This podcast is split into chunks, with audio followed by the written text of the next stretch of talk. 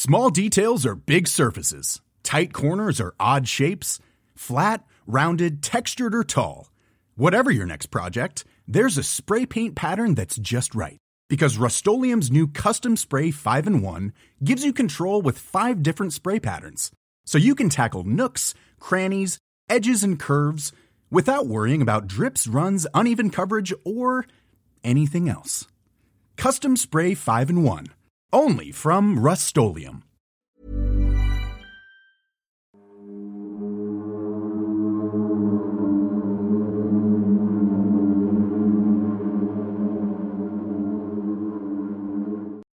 Bienvenidos a un nuevo episodio del Anti-Podcast. ¿Están listos para resolver un nuevo misterio? Mi nombre es Sergio Bocanera, su coanfitrión de este programa, y me encuentro aquí con mi mejor amigo, el doctor Miguel Padilla. ¿Cómo estás, Miguel? Muy bien, amigo, te veo muy bien vestido. Por favor, ¿dónde podemos conseguir esta obra de arte? Ay, esta obra de arte la pueden conseguir a través de Amazon Vamos a dejar el link anclado en el primer comentario, porque aparte yo tengo mucha sed el día de hoy.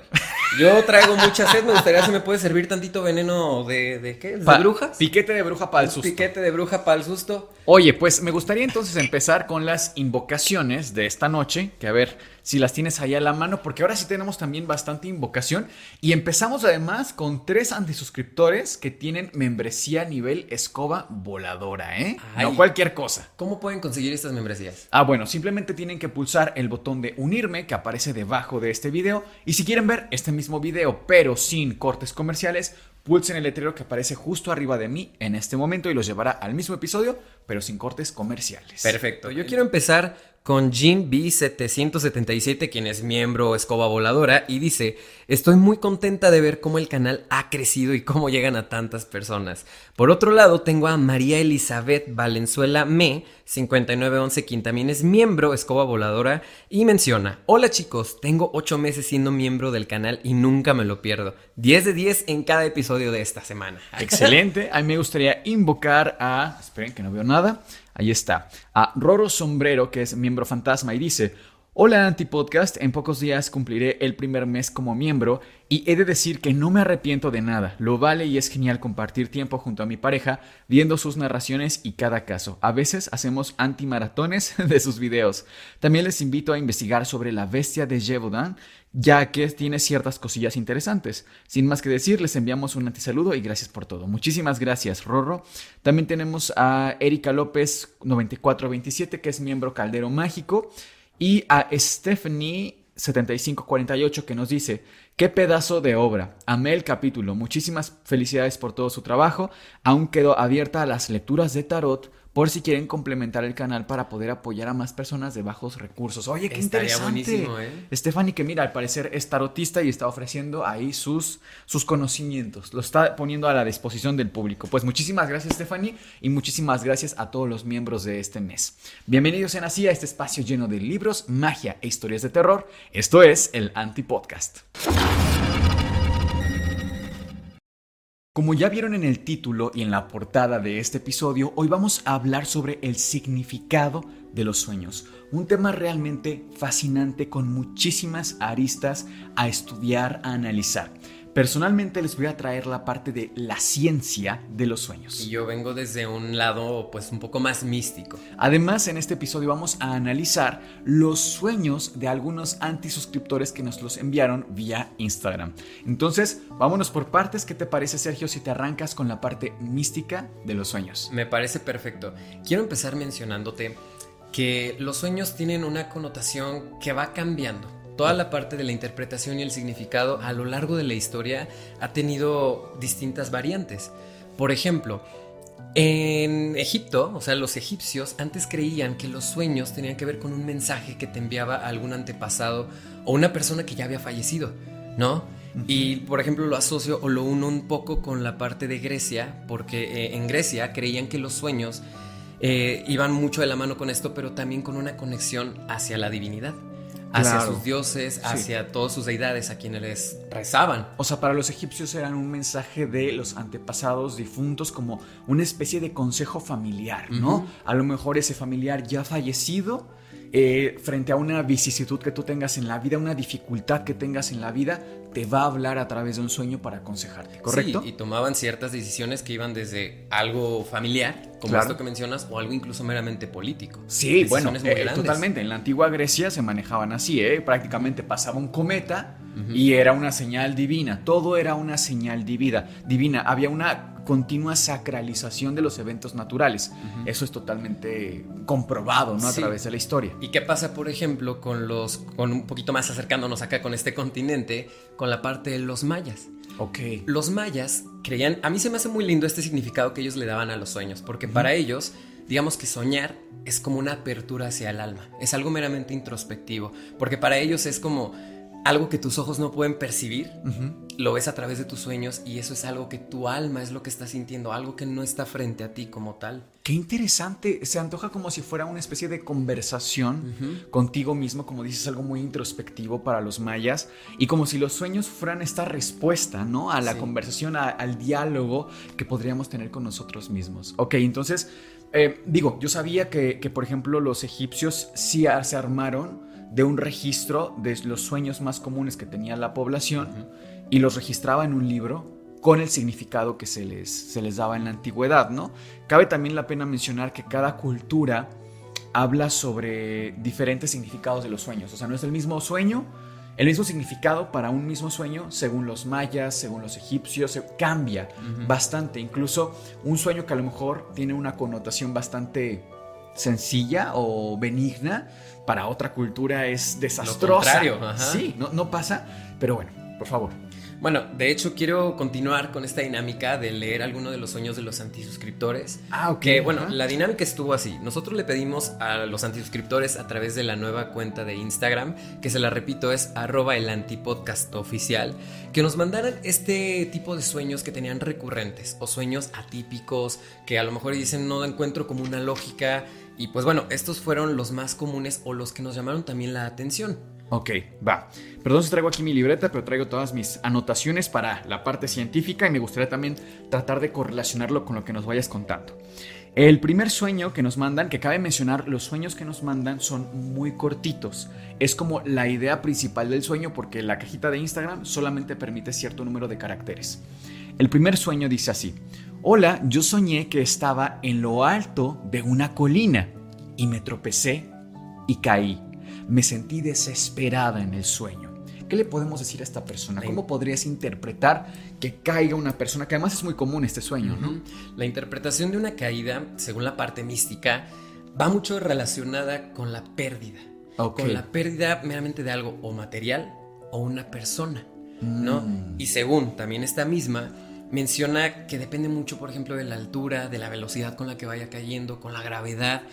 Va variando un poquito esa parte del significado o la interpretación que le puedas llegar a dar. Eso es muy interesante. O sea, me estás diciendo que, por ejemplo, si una persona sueña que se cae de la cama, tiene menos connotación de pérdida que una persona que sueña que se cae, por ejemplo, un- ella, de una colina, Sí, de, un quinto piso, o de claro. un quinto piso, algo mucho más alto. Mientras más alto la caída, La mayor es la pérdida es se supone. Tanto la altura como la velocidad con la que va cayendo. Ah, ok. Porque hay mucha gente que suele soñar con que va de repente y sabes, ¿no? Que te empiezan a mostrar de que pasa tu vida alrededor, entre otras cosas más. Pero claro, no tiene el mismo peso decir, perdí un lápiz que me gustaba bastante a perdí a mi mamá, ¿no? Ya, ok. Y mucha gente lo asocia eso con su sueño de la caída. Ok, perfecto. Eh, siguiente sueño que tenemos es sueño recurrentemente que una sombra me persigue. Que este es de los sueños también más comunes. Digo, no específicamente tal vez que te persigue una sombra, pero sí que estás en medio de una persecución. Persecución. No, como que algo te está cazando, algo te está acechando. ¿Qué significa que algo te persiga? Persecución. La persecución tiene que ver mucho también con una ruptura, con una Mm. separación. Y no meramente algo amoroso. Porque a lo mejor y luego lo decimos ruptura y es de con el novio, con la novia. No. Tiene que ver incluso con algo que esté fracturado. Puede ser una relación o de noviazgo, De amistad, de cualquier tipo. familiar de cualquier tipo. Pero ¿qué pasa si es todo lo contrario? ¿Qué pasa si eres tú quien persigue a algo o a alguien? Mm. ¿No? Este significado de que tú estés persiguiendo a alguien meramente es algo frustrante. Tiene que ver con la frustración. Frustración de no haber logrado algo. Y no me refiero con esto a un sueño grande de ser la estrella más grande del mundo, como no sé, un cantante. Claro. Sino con algo pequeño. Decir, no puedo acabar mi examen, no puedo acabar de estudiar, no me puedo concentrar. Es algo frustrado que aunque sea pequeño, ahí está presente. Ok, va. Entonces tenemos eh, una persona que sueña que se cae, está relacionado con un sentimiento de pérdida. Luego una persona que está siendo perseguida con una ruptura. ¿No? Que puede ser incluso, quiero pensar, incluso hasta de un sueño, ¿no? Como bien decías, de acuerdo. El tercer sueño que tenemos, y que este se repitió también bastante, es hablar de sentirse nervioso para un examen. O sea, y lo pusimos así, este muy genérico, porque eran muchas personas que nos contaban, que soñaban, que regresaban a la escuela y que era para presentar específicamente un examen, una prueba y sentían este estrés. ¿Tú has tenido ese tipo de sueño? Yo todo el tiempo. Fíjate que a mí me pasó que antes de entrar a la facultad de medicina, eh, yo soñaba muy recurrentemente, no que estaba en un examen propiamente escrito, digamos, como clásico, sino yo soñaba que estaba en un hospital trabajando. Entonces era muy estresante para mí, porque pues yo no tenía ningún conocimiento, yo iba saliendo de la preparatoria y ya estaba como en la, posición de médico tratante y yo decía, bueno, es que apenas sé resolver trinomios cuadrados perfectos, ¿no? De la preparatoria, pues que voy a saber de, medicina como tal. Creo que un poco esta frustración, este estrés de que te pongas en una situación que sabes que no puedes complementar, una tarea que sabes que no puedes cumplir, como un examen, una prueba de cualquier tipo, es un sueño bastante recurrente. Desde la parte mística, ¿Qué nos refiere este tipo de sueños? Mira, es que de hecho tienen significados muy distintos. El soñar que tú regresas a la escuela o estar estresado por un examen o una prueba. Ah, son, son cosas totalmente diferentes. Por ejemplo, el regresar a la escuela tiene eh, este significado como de que estás ya harto de la rutina, que estás cansado de lo mismo, es algo muy rutinario, tu vida eh, día a día, quizás quiero cambiarlo. Pero eso también tiene que ver con que tú puedas conectar y resolver ciertas situaciones que a ti te han pasado. Te voy a poner un ejemplo. Hace no mucho tiempo, te hablo de unos seis meses, yo tuve un sueño en el cual, va a sonar a chiste, pero regresaba a la primaria. O sea, y me veía con el mismo uniforme, los mismos ¿Y la misma talla? No, ya no. ya no era la misma talla, pero pues soñaba que estaba ahí. Haciendo esta cuestión introspectiva que mencionábamos al inicio, pues me di cuenta que hubo mucha gente que, a la cual le dejé de hablar, que me dejó de hablar también, o que estuvo ah, fracturado hasta cierto punto mis relaciones que tuve. ¿No? A veces esta nostalgia de extrañar a esos amigos que tienes en la infancia, de que pues ya no los he visto en mucho tiempo, también tiene que ver mucho con ello. Entonces hice esa introspectiva y me di cuenta que pues vaya, tenía esa connotación. Pero bueno, regresando a la parte de cuando no te sientes preparado para un examen. Cuando tú no estás preparado, empiezas con este nervio, con esta incluso ansiedad, ¿no? Decir, ya no puedo con esto que está pasando conmigo, ¿no? Esto tiene más que nada una referencia con que estás siendo muy duro contigo mismo. Como el nivel de autoexigencia. es como un aviso de ya espérate, párale tantito. Estás siendo demasiado duro contigo mismo, estás siendo muy rudo, necesitas un respiro. O sea, Miguel, ya basta de estar haciendo tanta cosa. Tómate un break para ti. Ah, ok. A ver, vamos con el siguiente sueño que dice así. Soñé que volaba sobre mi cuarto. Vi mi cuerpo, fíjate qué interesante, vi mi propio cuerpo y luego volaba en toda la ciudad. No recuerdo cómo fue, pero desperté. Sergio, ¿qué significa volar? Soñar que vuelas. Te traigo también una pregunta aquí, Miguel. No sé si a ti te pasó en algún momento que tú te sentías mal estando en un lugar, incluyendo la cuestión eh, de trabajo, laboral, familiar, que dices, ya no quiero estar aquí. Mm. Simplemente estoy, ya siento que no pertenezco, que tengo que volar. Eso tiene que ver mucho de la mano con la interpretación, el ser libre. Como el, necesitar cerrar ciclos. cerrar un ciclo y ser libre, ya, ya no estar ahí. Ya me cansé, ya no quiero estar aquí, quiero moverme, ¿no? Pero también tiene eh, mucho que ver, por ejemplo, con la parte del vuelo a través de un avión. Ella menciona que es su cuerpo. Sí, su cuerpo es el que está volando. Incluso me recuerda un poco al concepto de viaje astral, ¿no? Ajá. Porque hasta ve su cuerpo y está flotando y. Y de repente va a la ciudad. Sí. Claro, bueno, pero mira, por ejemplo, eh, mencionando la parte del vuelo a través de un avión o alguna especie de mecanismo así como un helicóptero, no sé, eh, esto tiene que ver más con aventurarse. Ah, o sea, es como una parte contraria. Uno es ya renuncié, ya no quiero estar aquí. Sí. Otra es quiero emprender un vuelo. Quiero hacer algo nuevo, quiero vivir una nueva experiencia, quiero estar lejos de esta realidad en la cual me encuentro el día de hoy. Ok, qué interesante, fíjate, porque Bueno, ya lo comentaré yo en mi apartado de ciencia, pero encuentro acá una relación bastante interesante y es que, por tomar un ejemplo y retomar los primeros, eh, soñar que te persiguen, una ruptura. Soñar con una caída habla de pérdida, pero soñar que vuelas, yo lo concentré acá en necesitas cerrar ciclos. Entonces, para mí la connotación y la línea interesante de pensamiento detrás de la parte mística ha sido eh, la emoción. La emoción es una constante porque la ruptura, perdón, la persecución te genera angustia, igual que una ruptura. Una caída también, ciertamente una angustia que te genera la pérdida, pero cuando se trata de volar, no es que te genere esa emoción, sino más bien que te contesta la pregunta, ¿qué necesitas?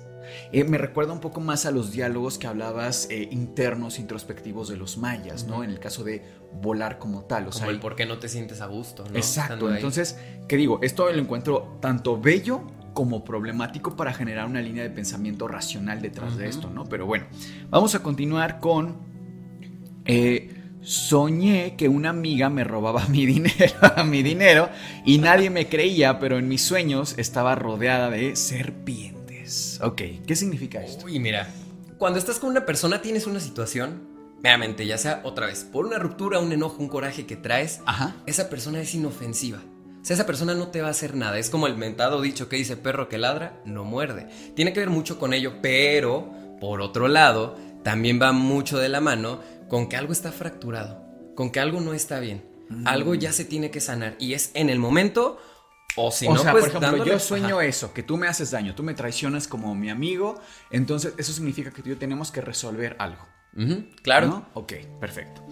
Eh, tenemos ya por penúltimo sueño, en mi escuela sufría un terremoto y todo terminaba en ruinas me sentía enojada a pesar de que no me gusta la escuela.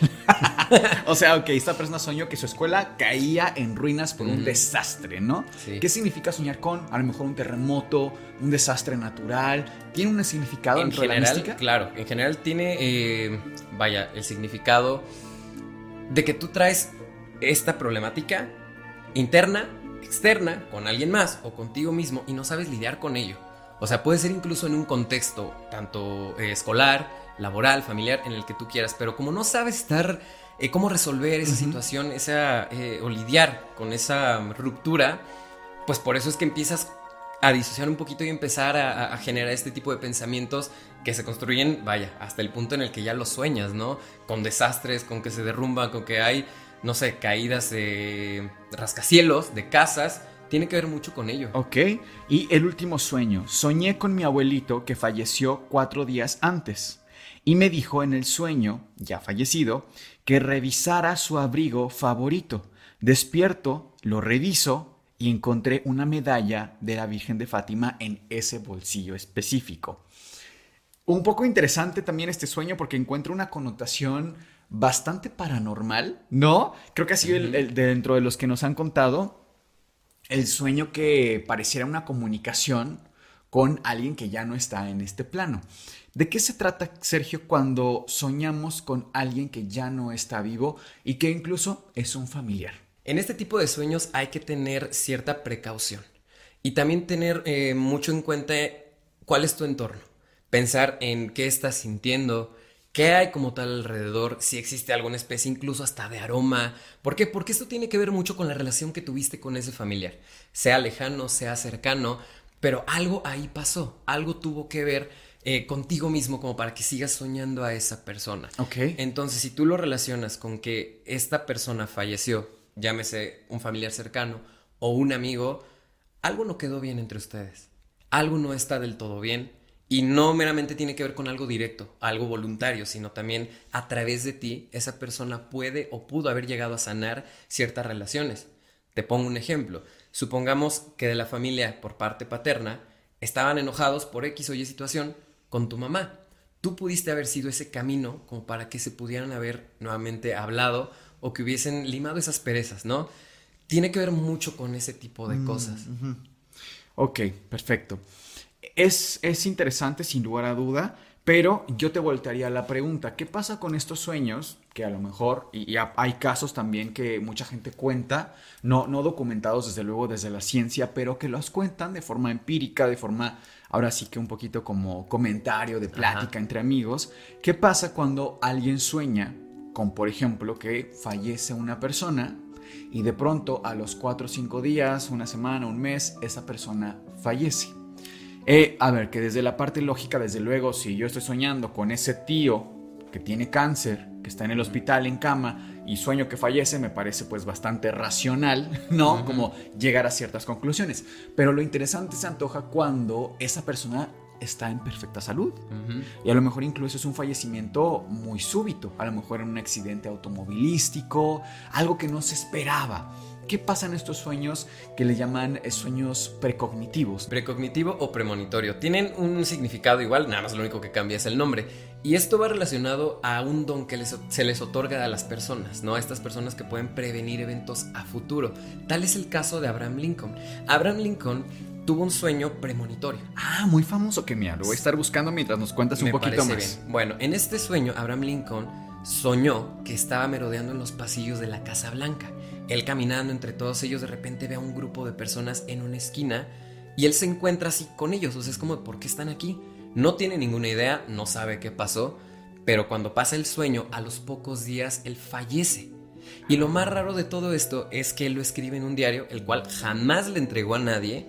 Cuando pasa la parte del velorio, donde eh, ponen el ataúd y la gente está ahí pasando como a dar sus últimas palabras, resulta que es el mismo lugar en el cual la gente estaba ahí eh, llorando, ¿no? En el velándolo. velándolo. Entonces, tiempo después encuentran el diario y se dan cuenta de esto que es como por mera coincidencia. Es muy raro. Mira, aquí está. Lo voy a leer. Dice. Eh, Abraham Lincoln tuvo un sueño premonitorio poco antes de su fallecimiento en 1865.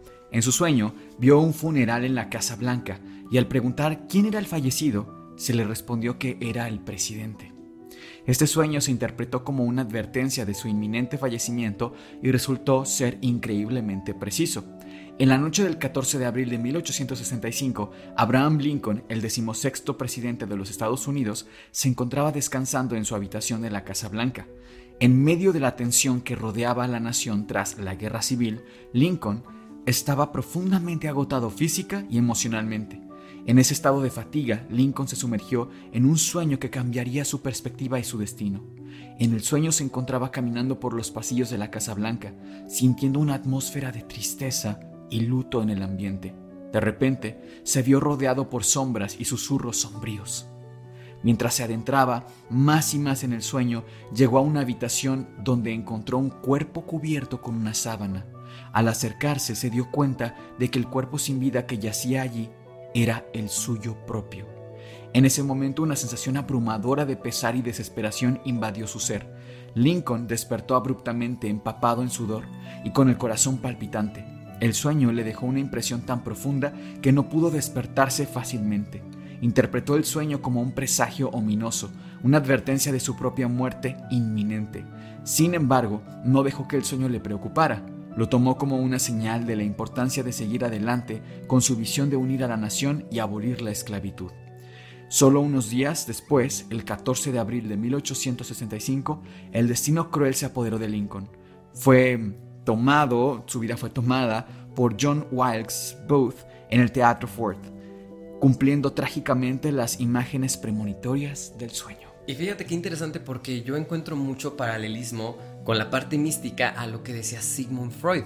No, él en mm. su eh, libro, donde, vaya, él fue prácticamente uno de los pioneros en dar este tipo de interpretación a los sueños. Eh, el libro se llama La interpretación de los sueños de 1899. Ese mero. En este libro, él dice que los sueños tienen, todas tienen una interpretación, ¿no? Sí. Y para él es como hay que ponerle atención al entorno y a todo lo que está rodeando ese sueño, porque cada uno de esos detalles que está en el mismo sueño tiene una interpretación para ti y tiene un peso significativo que te orilla a tener ese sueño en el que estás.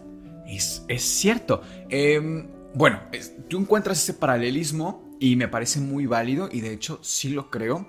Y es que yo el principal punto de en donde conjugamos lo que dice Sigmund Freud con lo que decía la parte mística es un poco la autointerpretación de estas, estos sueños y es que Sigmund Freud lo que dice es, es bastante interesante. Él decía que hay una, un contenido latente y un contenido manifiesto en los sueños. Es decir, que para quienes no lo sepan, que lo dudo mucho, Sigmund Freud, el padre del psicoanálisis, un hombre de ciencia, un hombre brillante en realidad, muy adelantado a su época, decía que cuando uno sueña, el contenido manifiesto es el contenido disfrazado.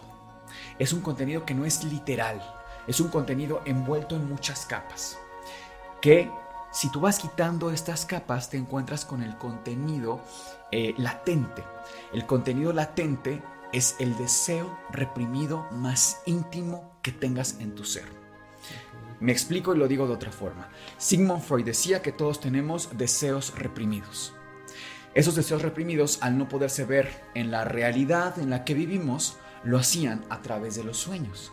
Pero si se manifestaran con todos sus colores, con todo su esplendor en este deseo reprimido, póngale el que ustedes se quieran imaginar en este momento, sería tan impactante para nosotros que nos despertaría, porque son deseos inconscientes, son deseos que están ahí, pero que no estamos al tanto de que están ahí. Y si se presentan ante nosotros, aún en un sueño, sería muy choqueante, por lo que lo que hace nuestro cerebro es pasarlos por un filtro para que se disfracen estos deseos reprimidos en crudo que es el contenido eh, latente, para ser el contenido que se manifiesta en los sueños, el contenido manifiesto. Eso es lo que decía Sigmund Freud en su libro y es muy muy interesante. Sin embargo, tiene varios problemas su teoría y la principal es que nunca se pudo comprobar. En absoluto. Si bien tampoco se pudo eh, refutar como tal, no hay un sistema y no existe un sistema, ni en su época tampoco, que pudiera acompañar su teoría. El segundo gran problema de la teoría de Freud con respecto a los sueños es que no era replicable. ¿Por qué? Porque no generaba métricas exactas. Es decir, yo, Freud, genero, eh, a ver, soñar con X que vuelas Soñar que vuela significa el deseo reprimido de libertad porque seguramente tu madre y tu padre eran muy estrictos, ¿no? No había esas métricas que pudieran compartirse con otro psicoanalista, con otro psicólogo, con otro experto de la salud, para que pudieran, a través de ver al mismo paciente o del mismo sueño, generar el mismo resultado. Y ese es un problema enorme para Sigmund Freud, porque imagínense nada más que yo les doy un paracetamol a ti, un paracetamol a usted, un paracetamol a aquella, un paracetamol a este, y cada uno le va diferente. ¿Eso de qué sirve? Eso no sirve de nada. Yo necesito que a todos y cada uno, o por lo menos a una mayoría francamente consistente, el paracetamol les quite la fiebre y les quite el dolor. Pero no que a ti te lo quite, a ti te lo cause, y a ti, o sea, es una locura. Eso no es ciencia, ¿no? Ahora, eh, Sigmund Freud estaba consciente de sus limitaciones. Tenés así que en su libro escribe palabras más, palabras menos, porque no, no lo podría citar eh, de memoria, pero él dice que en algún futuro habrá una explicación orgánica de los sueños. Y hoy en día la tenemos. Bueno, y esto nos abre ya prácticamente las puertas para poder empezar con la parte médica que tú traes, Miguel. Oye, es que aparte viste qué transición aquí sí, ¿eh? Freud toda la vuelta para esa épica transición.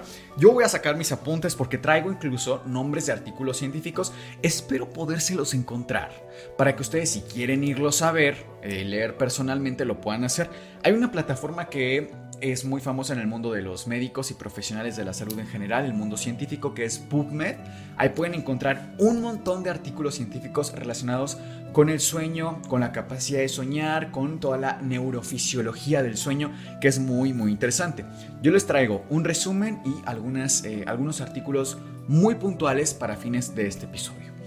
La primera observación que me gustaría hacer es, ¿se han puesto a pensar en que prácticamente una persona en un episodio de psicosis describe bastante similar lo que nosotros tenemos cada noche cuando soñamos.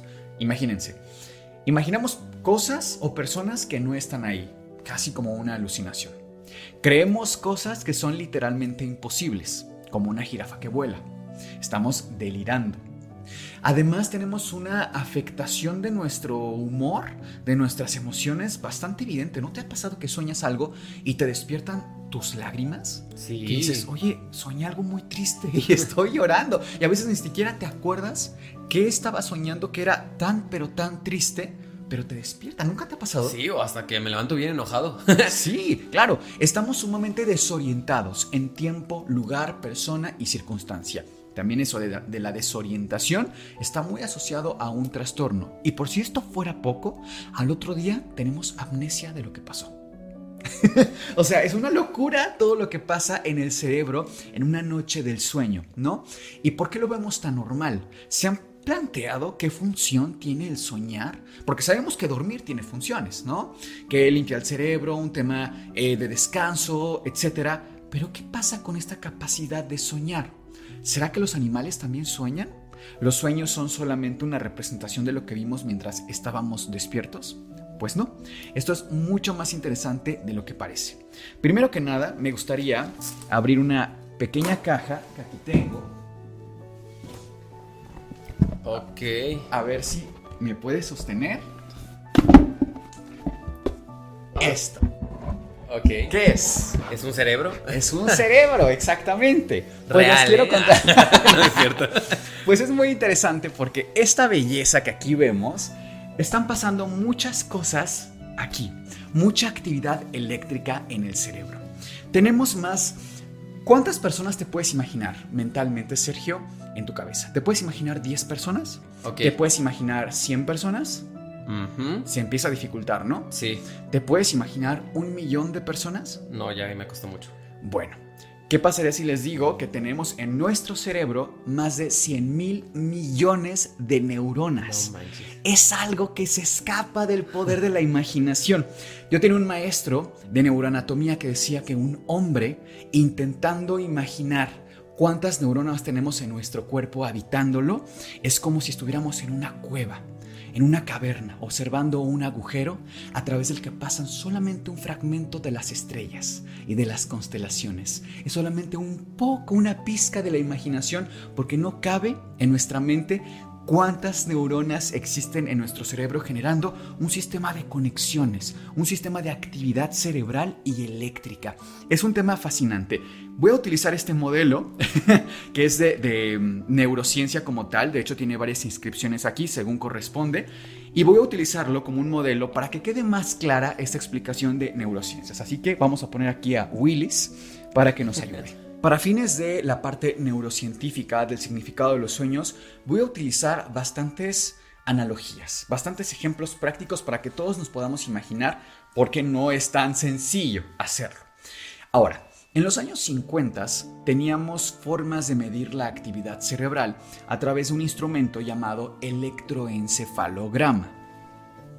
¿Qué es esto? En nuestro cerebro, aquí como Willis nos puede mostrar, está pasando mucha actividad eléctrica en el cerebro todo el tiempo. Se comunica a través de neurotransmisores, que son unas sustancias químicas, pero también a través de electricidad. Y se pasa como si fuera una ola de electricidad de un lugar a otro. Ahora, el electroencefalograma es ver en una hoja de papel esta actividad eléctrica del cerebro.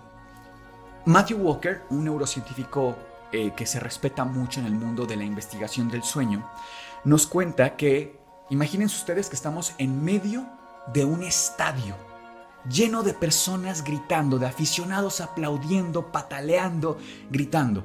Y nosotros ponemos este micrófono justo en medio de ese estadio. ¿Qué vamos a escuchar? Muchísimo ruido. ¿No? Por todos lados vamos a escuchar ruido en el micrófono. No sabemos exactamente si la sección A está gritando más que la sección K o la sección B está gritando menos que la sección Z. No tenemos idea. Escuchamos solamente muchísimo ruido. ¿Qué pasa? Que en los años 2000 se desarrolla un estudio que se llama IRM, Exploración por Imagen de Resonancia Magnética. Ponemos, te ponemos a ti, por ejemplo, te agarramos y te ponemos en una máquina que genera un campo magnético y podemos ver una imagen de tu cerebro y podemos ver cómo se iluminan partes específicas de él bajo ciertas circunstancias. Por ejemplo, cuando sientes dolor, Cuando sientes dolor, perdón, se ilumina cierta parte del cerebro. Cuando estás intentando memorizar algo, se ilumina cierta parte del cerebro. Y es así que podemos ahora tener una causa orgánica de qué pasa en los sueños. Porque sí, como ya lo están sospechando, ya se pusieron a muchas personas bajo resonancia magnética mientras duermen y específicamente mientras sueñan. Entonces ya sabemos que partes del cerebro se van iluminando en una resonancia magnética mientras una persona sueña. Y esto de verdad se pone cada vez más interesante, al menos para mí. Punto número dos, me gustaría platicarles un poco de las divisiones del sueño. Hay un término que es REM. REM significa Rapid Eye Movement, que significa movimiento ocular rápido. Repito, REM. También lo tenemos en español que es MOR, movimiento ocular rápido. Con que sepan eso ya saben mucho más de ciencia y neurociencia que el resto de la población. Bueno, ¿qué pasa? Que en el sueño tenemos sueño REM o MOR y sueño no REM. Esa es la división del sueño. Sueño no REM y sueño REM. El sueño REM, Sergio, imagínate que tú te vas a dormir. Te acuestas y te empiezas a relajar. Entonces te vas quedando dormido. Esa es la fase N1, cuando empiezas a relajarte. ¿Te ha pasado que estás acostado, casi dormido, y sientes que te caes y despiertas y dices, ay, hasta me moví? No, creo que sí me caí, pero fue una sensación rara. Esto pasa en la primera fase del sueño no REM. Lo se conoce como N1. Esta sensación de caída, de movimiento, que incluso hay un sueño que nos, nos decían, ¿qué significa ese sueño que me caigo? Bueno, soñar como tal que te caes no es lo mismo que a lo mejor que esta sensación, pero a mí me recuerda bastante.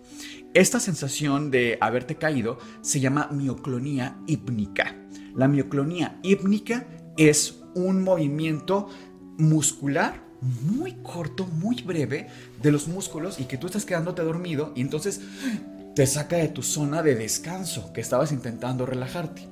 La siguiente parte del sueño no REM es cuando la frecuencia cardíaca, la frecuencia respiratoria, los movimientos de nuestra caja torácica empiezan a disminuir lentamente para llevarnos hasta la fase N3, que es la fase en la que estamos a punto de entrar a la ensoñación, es decir, cuando empezamos a soñar. Ya cuando estamos soñando es la fase REM del sueño, la fase de movimientos oculares rápidos. Quizá ustedes ya se hayan preguntando qué diablo, qué diablos tiene que ver el movimiento de los ojos con el sueño. Pues resulta que cuando estamos en la última nube durmiendo, estamos totalmente descansando y soñando con lo que ustedes quieran soñar, nuestros ojos hacen un movimiento, que es un movimiento muy rápido. Por eso en esa fase se le llama la fase de movimiento ocular rápido o fase de sueño REM, Rapid Eye Movement, este movimiento que hacen los ojos. Cuando esto pasa, estamos totalmente en el mundo de los sueños. Miguel, ¿y cuál es la velocidad, digamos, con los ojos con los que tienes que hacerlo? Porque no sé si se puede hacer incluso despierto para poder llegar a soñar. la velocidad con la que tienes que hacerlo. No, no, no es que tengas que hacerlo. Quizá no me estoy explicando. Nuestro cuerpo, poco a poco, mientras va pasando por estas etapas, avanzando hacia la ensoñación, del sueño no REM, del sueño no MOR, al sueño REM, al sueño MOR, va empezando a paralizar nuestros músculos va empezando a perder tono la musculatura de nuestro cuerpo poco a poco. Entonces tú estás prácticamente en total flacidez, pero hay ciertos músculos que se mantienen, como por ejemplo los músculos de la respiración. Porque no importa qué tan dormidísimo estés, sigues respirando. Y no es que tú pienses, no olvides respirar, no olvides respirar. Es algo que pasa de forma automática e involuntaria. Lo mismo con los movimientos oculares.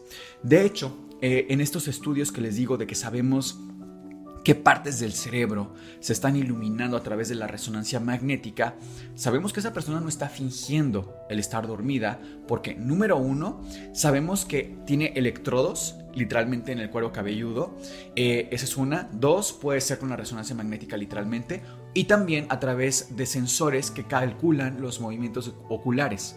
Entonces ahí te das cuenta claramente de algo mucho más objetivo, ¿no?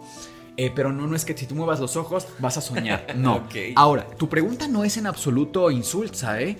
Porque más adelante veremos que sí, en efecto, según la ciencia, podemos controlar lo que soñamos. Podemos tener, ser, ser onionautas. Fíjate qué fascinante. Y esto desde una perspectiva totalmente científica. ¿Cómo dijiste que es ese nombre? Onironautas. Es la capacidad de controlar lo que soñamos. Pero bueno, les platico un poco más que la ciencia ha avanzado a pasos agigantados en los últimos años y es que hoy ya tenemos descifrado el código del sueño. Hay un señor que eh, se llama Yukiyasu Kamitami y este hombre lo que hizo fue tomar a varias personas voluntarias, desde luego, para experimentación y hacía una serie de ejercicios fascinantes. Lo sometía primero a mm, la resonancia magnética, veía cómo eran sus sueños y cuando estaban a punto de dormirse, ya estando en la fase REM, ¿no? Entrando más bien a la fase de ensoñación, no a punto de dormirse, sino en la fase de ensoñación, los despertaba. Y luego otra vez, pero ya en la fase de ensoñación como tal, y les preguntaba, ¿qué estaba soñando?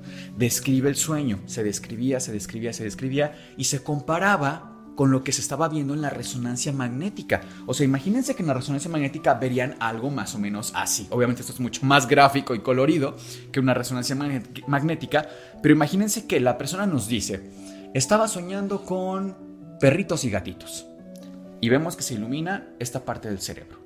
Interesante, ok. La siguiente persona sueña con autos. Se ilumina esta parte del cerebro. Ok, pero ¿qué pasa si ya 300 personas te dicen que cuando sueñan con gatitos y perritos se les ilumina esta parte? Ya es algo consistente. Ya sabemos que cuando se sueña con perritos y gatitos, hay una parte del cerebro específica que se está iluminando, que está teniendo actividad y eso es totalmente objetivo. Entonces, ahora el ejercicio se invierte y meten a personas nuevas a la resonancia magnética y ven sus imágenes. ¿Qué pasaba? Se iluminaba esta parte.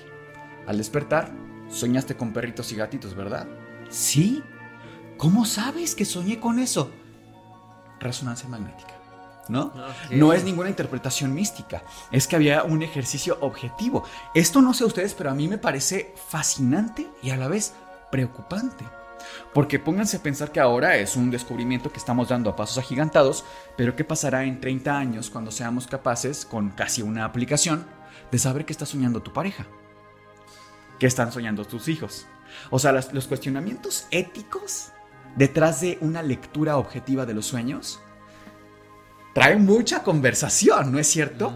Porque además podemos controlar totalmente el sueño, por ejemplo, no sé ustedes, pero si bien yo hace un momento decía que podemos volvernos onironautas, podemos controlar lo que soñamos, no es algo de la noche a la mañana, número uno, y no quiere decir que siempre lo hagamos. Es decir, ¿Yo me tengo que hacer responsable de lo que sueño? No sé, es una pregunta que quizá ahora nos parece un tanto obvia, ¿no? Desde luego que no. Nadie está a voluntad, no hay una capacidad volitiva detrás de lo que estamos soñando, pero quizá no ahora.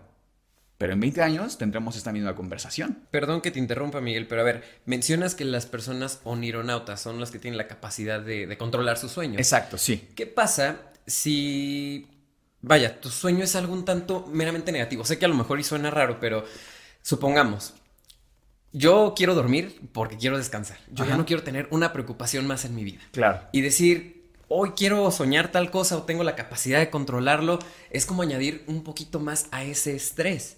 ¿no?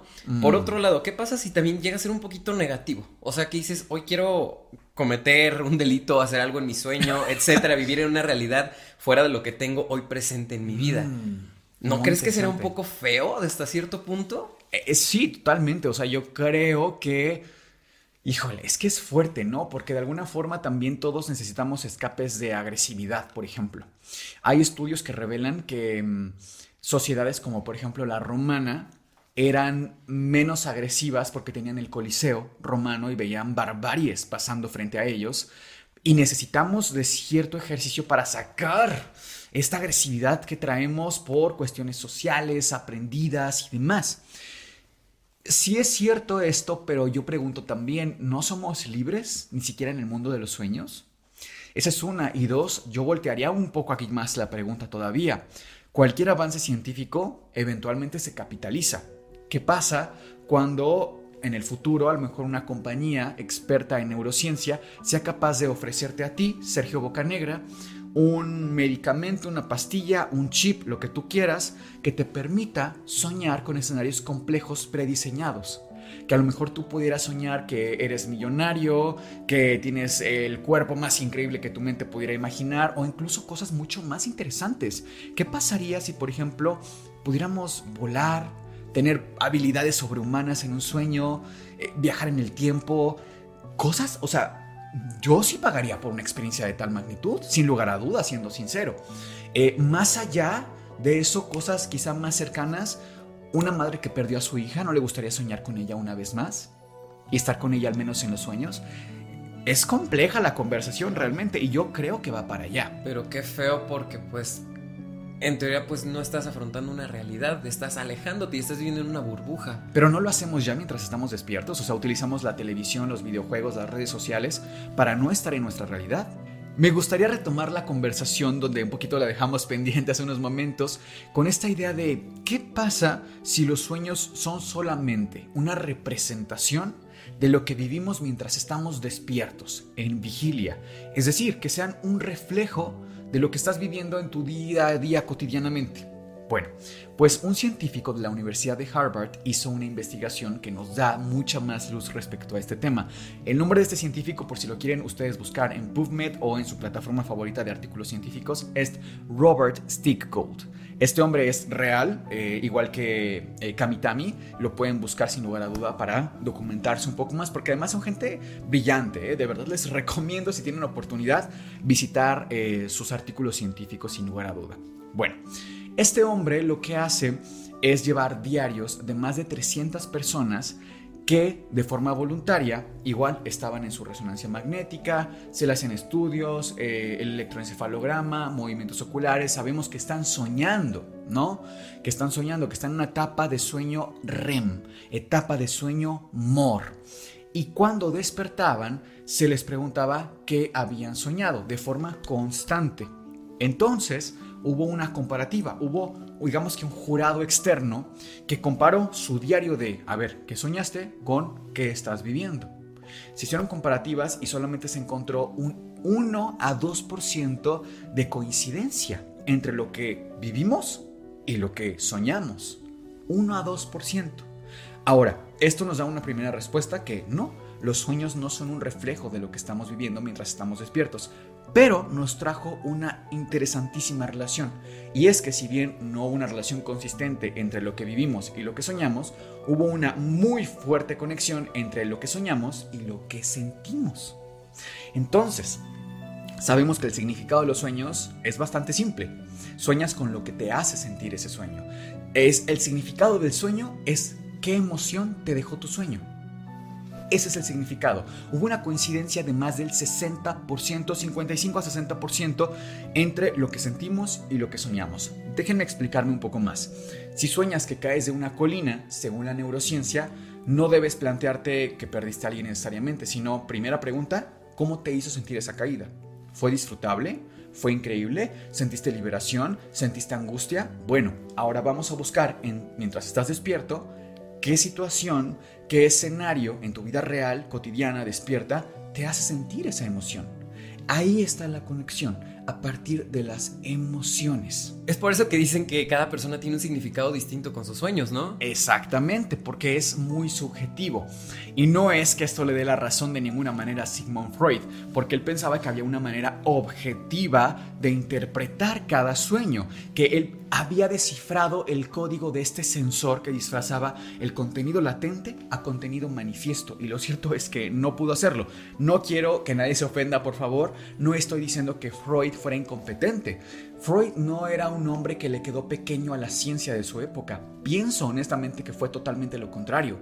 La ciencia de la época de Freud le quedó chica a este científico porque no tenía las herramientas que tenemos hoy en día y las que tendremos en algunos años eh, venideros. Sin lugar a duda, se ha descubierto eh, que la emoción es parte fundamental y no solamente eh, con este tipo de documentación científica de diarios comparativos, sino además, y me gustaría otra vez tomar a Willis, que además permítanme mostrarles que es un modelo bastante completo, Perdón por el sonido que aquí vamos a causar, pero mira, si me pudiera sostener esta parte.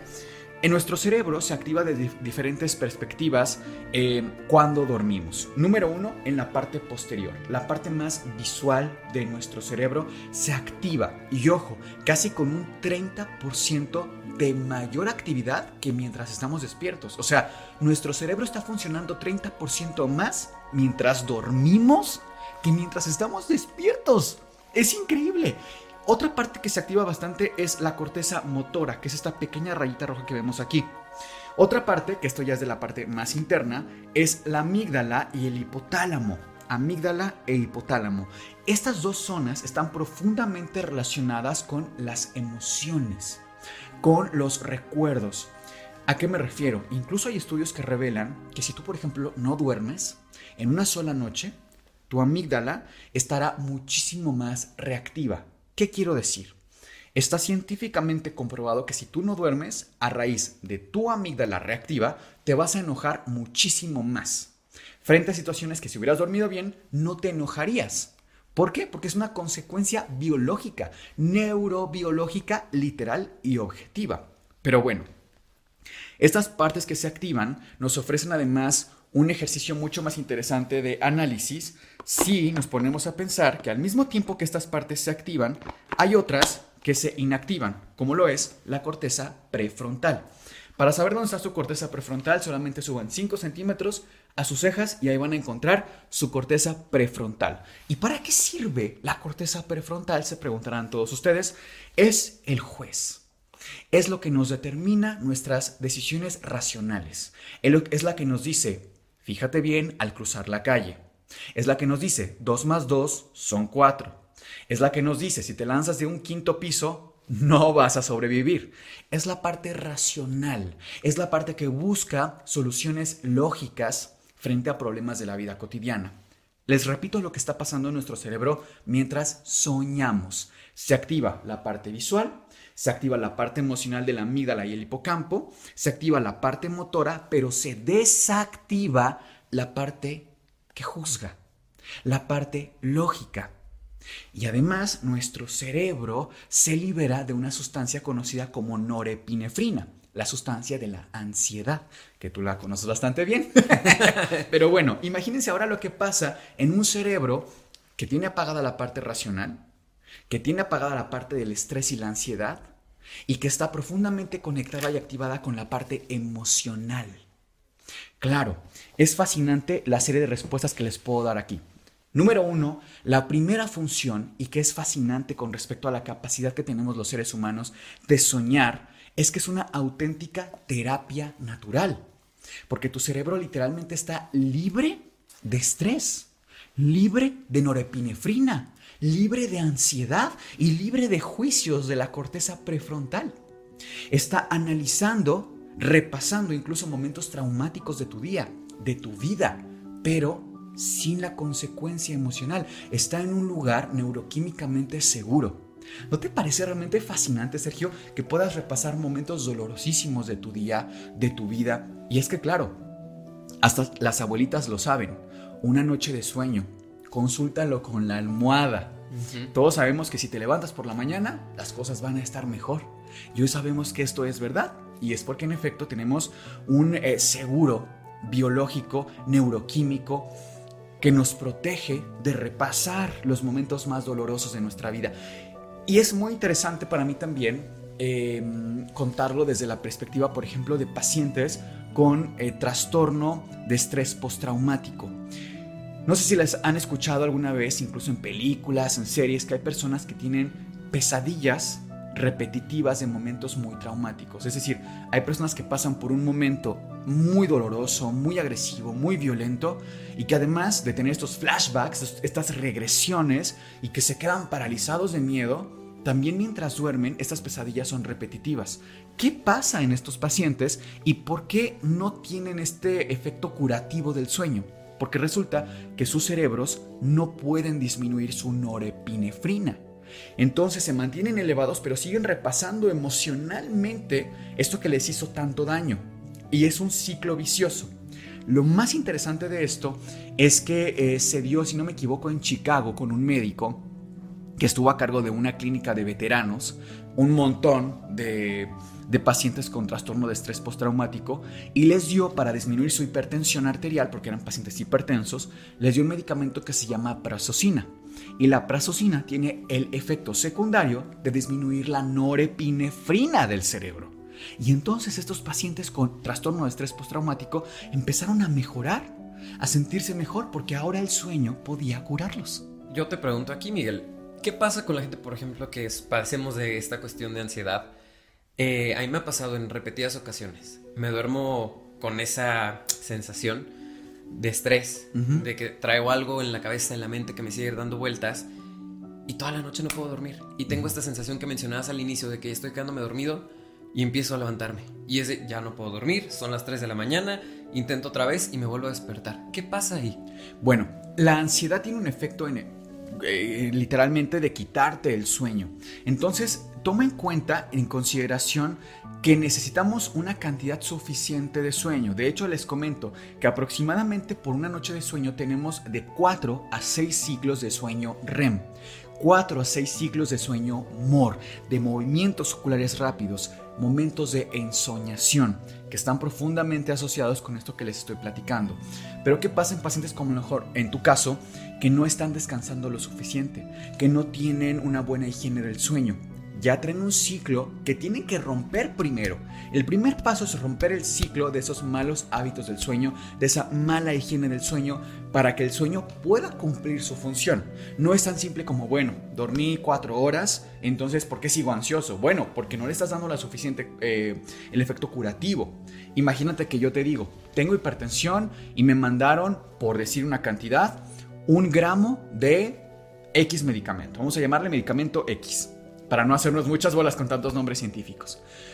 Pero en lugar de eso me tomé medio gramo. ¿Por qué me siento mal? Pues porque la dosis es un gramo, ¿no? Es bastante lógica la, explicación en realidad. De hecho, hay estudios que también revelan que un cerebro que tiene 16 horas eh, despierto de forma continua está equivalentemente borracho de forma legal lo cual presupone muchos otros cuestionamientos, como tenemos hospitales llenos de médicos que están biológicamente borrachos. Te iba a comentar toda la parte de las guardias que hacen ustedes, ¿no? Totalmente, sí, porque las guardias en medicina son de 36 a 40 horas. O sea, estamos hablando de que prácticamente tenemos una bola de borrachos con licencia y bisturíes en las manos. Y no porque queramos, ¿eh? o sea, peligroso, ¿eh? Totalmente, sí. O sea, créanme que los que más anhelan el sueño son los médicos. O sea, la crítica aquí más bien sería frente a las instituciones que obligan a los médicos a tener este ejercicio tan irresponsable de la medicina. Otra de las capacidades fascinantes que tiene el sueño en nuestro cerebro es la de resolver problemas. ¿No les ha pasado que tienen algún problema en la escuela, en el trabajo, en la familia tal vez, y se acuestan pensando en este problema y a la mañana siguiente dicen, ¿cómo, cómo no se me ocurrió esta solución? Ahí estaba una solución muy simple. Bueno, es que necesitábamos esa noche de sueño para encontrar la solución. Les platico un poco. ¿Recuerdan qué les dije que pasaba en el cerebro cuando dormíamos? Se activan las zonas visuales, emocionales y se desactiva, bueno, y motora también, y se desactiva la parte eh, de la corteza prefrontal, la parte que juzga. Y también que tenemos aquí una libertad de norepinefrina, la hormona de la ansiedad. Entonces, cuando uno sueña, pues sueñas con jirafas que vuelan, sueñas que te rodean serpientes, sueñas cosas que en realidad difícilmente pasarían ¿no? en, la, en la realidad mientras uno está despierto. Pero al mismo tiempo, esta capacidad de imaginar cosas que suenan muy locochonas nos permite encontrar soluciones a elementos no obvios. Me explico. Ante esta libertad de estrés, nuestro cerebro ya no piensa en soluciones obvias, lógicas, que pensamos mientras estamos despiertos, sino que analiza el relacionar elementos que parecen mucho más distantes, que parecen mucho más lejanos entre ellos, que no parecen obvios, que no parecen consecuencia uno del otro. Y entonces estas soluciones son mucho más creativas. Hay un estudio muy interesante que hace Matthew Walker este neurocientífico que escribe un libro que se llama ¿Por qué dormimos? que tiene mucha investigación respecto al sueño, también lo recomiendo ampliamente si les interesa el tema, en el que somete a varias personas también a estudio de, sueño. Él lo que hace es despertarlos en, primero, sueño no REM, cuando no estás soñando, no estás soñando en sueño no REM. Los despierta para que solucionen problemas simples, como por ejemplo la palabra nasoj. Si quiero pensar en un ave con la palabra nasoj, ¿cuál palabra se te viene? Canto. Exactamente. Lo solucionaban. Ese tipo de problemas sencillos, realmente quizá uno que otro matemático bastante simple. Pero, ¿qué pasa cuando los despertaba en sueño no REM? Ningún cambio frente a cuando estaban despiertos. Pero cuando pasamos a la parte REM, a la parte de ensoñación y los despertaba a los pacientes para que empezaran a resolver estos problemas, hubo un aumento del 35% de eficacia. Es decir, somos 35% más listos para resolver problemas si estamos soñando. Lo cual es fascinante. Hay una anécdota que me gustaría compartirles también, que igual que la de Lincoln, es como parte de los del acervo histórico ¿no? que tenemos en el mundo. A todos les suena eh, Alba Edison, ¿no? Seguramente, este inventor increíble. Bueno, Alba Edison sospechaba de la genialidad eh, oculta en los sueños. Alba Edison lo que hacía era tener en su habitación una mecedora, una silla. En esta silla, al lado de la silla tenía una cubeta de metal, como una cacerola de metal, un, un contenedor de metal, ¿no? Metálico. Y tenía en la mano unos balines. Entonces Alba Edison se recostaba para dormir, ¿no? Como él intentando conciliar el sueño, pero con los balines en la mano y justo debajo de su mano esta, esta cacerola de, de metal. Al momento de estarse durmiendo, dejaba caer, obviamente, los balines, sonaban y él despertaba. E inmediatamente agarraba su libreta y empezaba a escribir todo lo que le venía a la cabeza. O sea, hacía un ejercicio bastante similar a lo que hacía Matthew Walker, pero ya en nuestra actualidad. Fíjate qué interesante. De hecho, se cuenta que así logró la mayor parte de sus grandes inventos. Eso nunca lo sabremos en realidad, pero es un pasaje bastante eh, interesante, ¿no es cierto? Ahora, eh, necesitamos dormir, insisto, de forma completa. Y es que necesitamos el sueño no REM para entrar al sueño REM. Son ciclos que se repiten, como les decía, cuatro a seis veces y necesitamos respetar el sueño.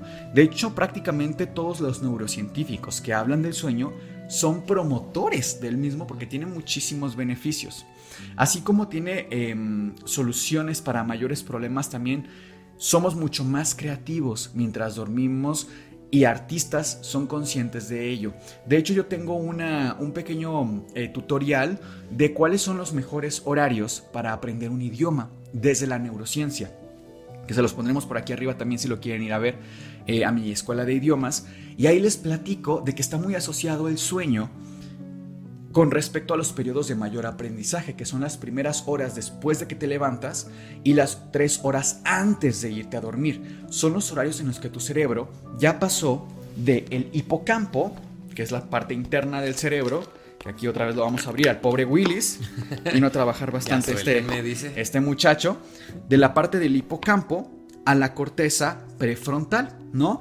Va llevando los recuerdos eh, de una zona a otra, que es llevar los recuerdos de una memoria USB de 2 GB a una memoria muchísimo más potente que pueda almacenar, almacenar muchísima, muchísima más información. 256 GB. ponle tú.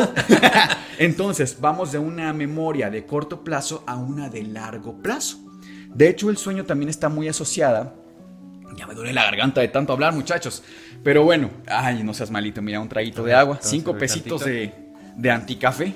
Aquí está, mira, para que puedas continuar. continuar, educando. ¿eh? es que está bastante interesante. ¿Verdad que sí? A mí también me encanta hablar de esto.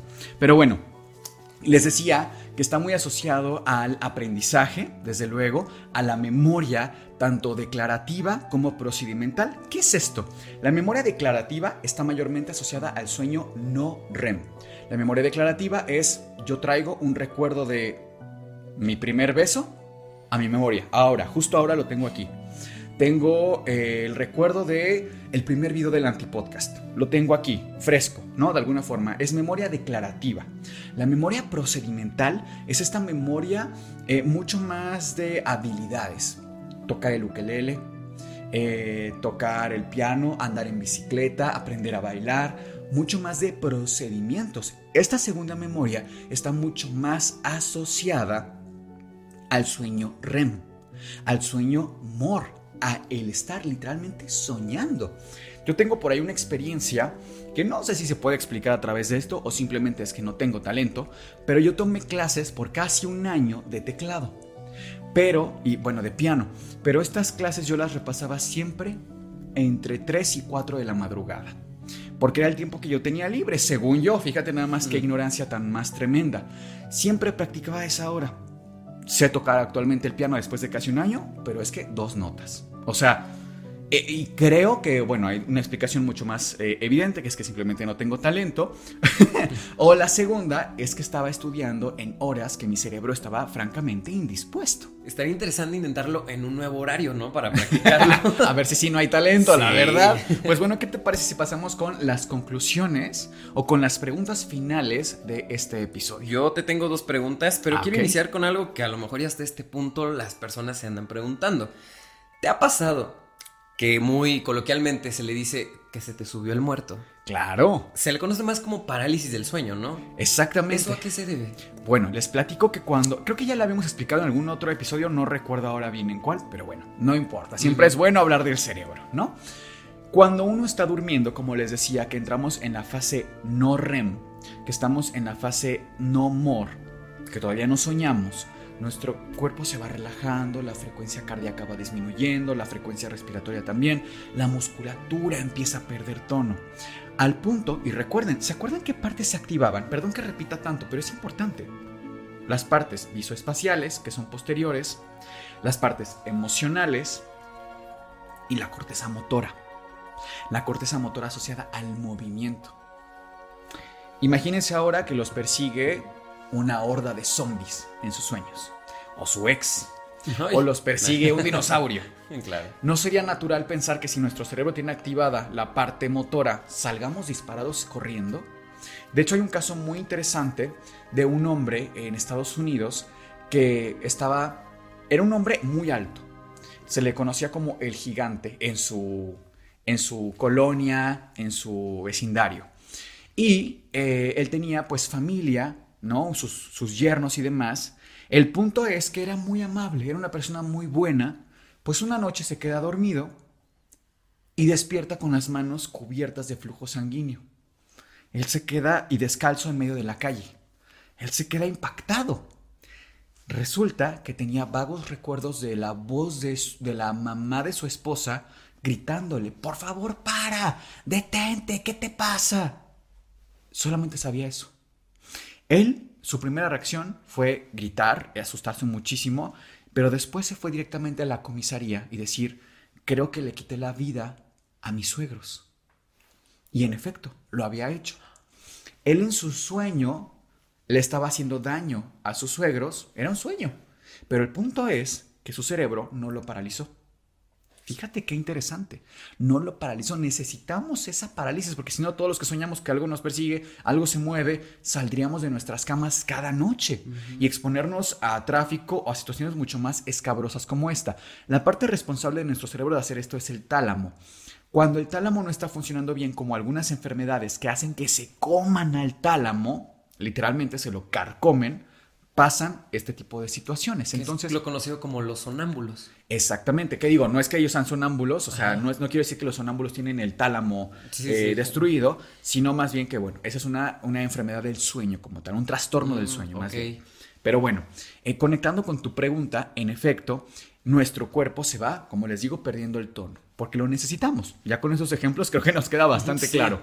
Lo necesitamos.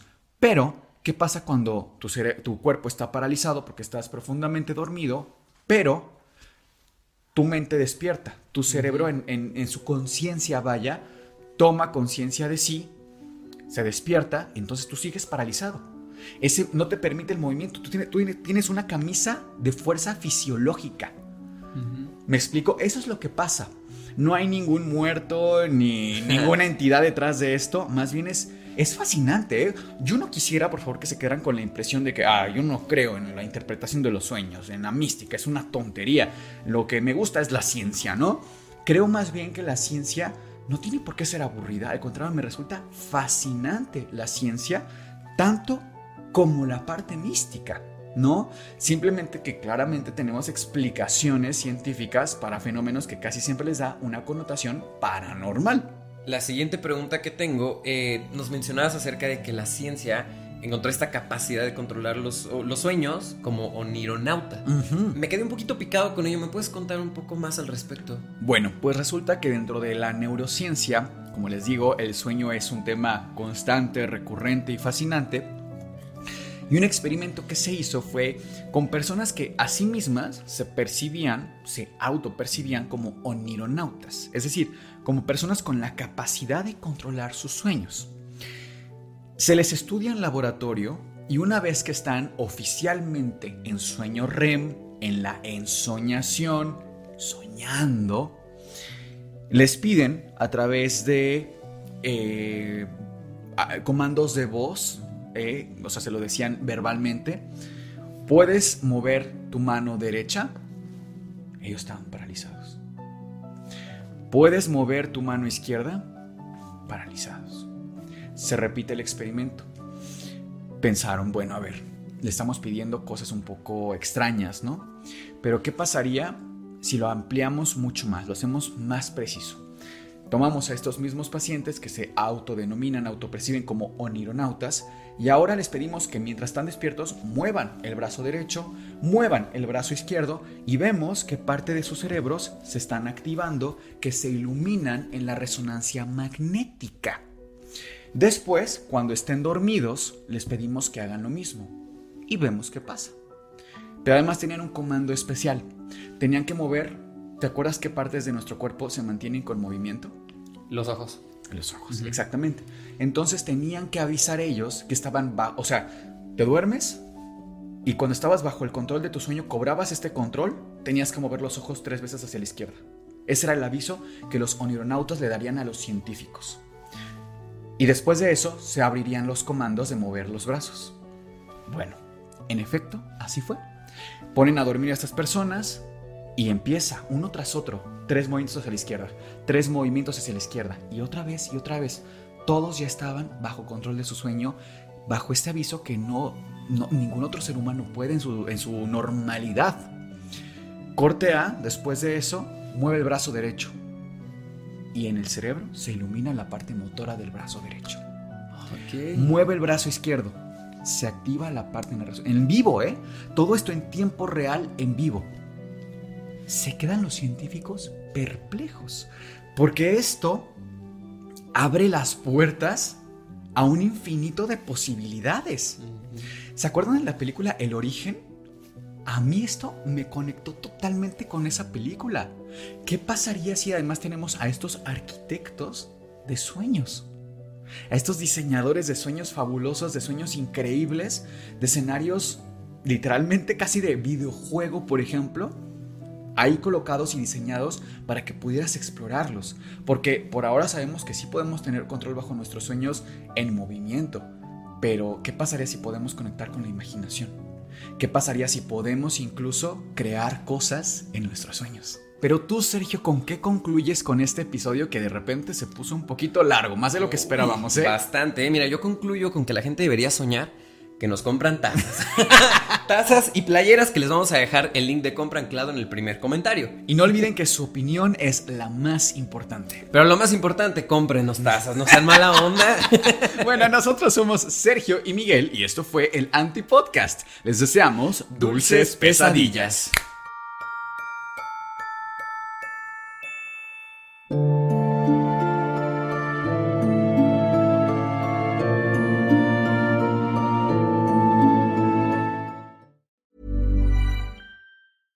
Small details are big surfaces. Tight corners are odd shapes. Flat, rounded, textured, or tall. Whatever your next project, there's a spray paint pattern that's just right. Because Rust new Custom Spray 5 in 1 gives you control with five different spray patterns so you can tackle nooks, crannies, edges, and curves without worrying about drips, runs, uneven coverage, or anything else. Custom Spray 5 and 1, only from Rust